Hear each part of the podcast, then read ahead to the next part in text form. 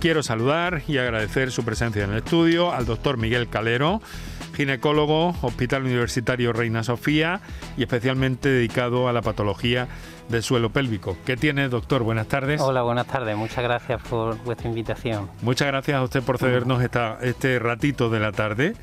Y, bueno, en fin, mm, hay muchas cosas que queremos saber, pero en principio le quiero preguntar, ¿la incontinencia urinaria tiene, en el caso de la mujer, que es lo que usted trabaja preferentemente, eh, tiene eh, mm, una sola causa que la provoque? No, no tiene ningún, no es, eh, no suele ser una causa única, en algunos casos sí, pero no, suele ser.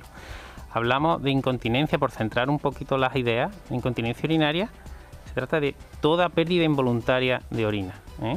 Y esto es enormemente frecuente y supone un impacto importante en la calidad de vida de los pacientes. Eh, hablamos de las pacientes puesto que vemos mujeres, eh, los ginecólogos, pero... Aunque afecta, afecta a los dos sexos, pero con más incidencia en la mujer, nos ha dicho también.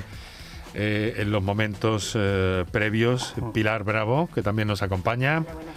Muchas gracias Pilar por estar con nosotros también, por cedernos este ratito de la tarde, fisioterapeuta especializada en suelo pélvico, eh, trabaja en esa unidad, en la consulta del suelo pélvico de la unidad de gestión clínica de obstetricia y ginecología del Reina Sofía. Bueno, hemos dicho que afecta también a, varones, eso lo veis, ¿no? En, la, fisio, en el terreno cada, de la fisio. Cada día se ven más varones en las sesiones de fisioterapia del suelo pélvico, las consultas derivados por diferentes especialistas, pero se ven cada vez más, más varones.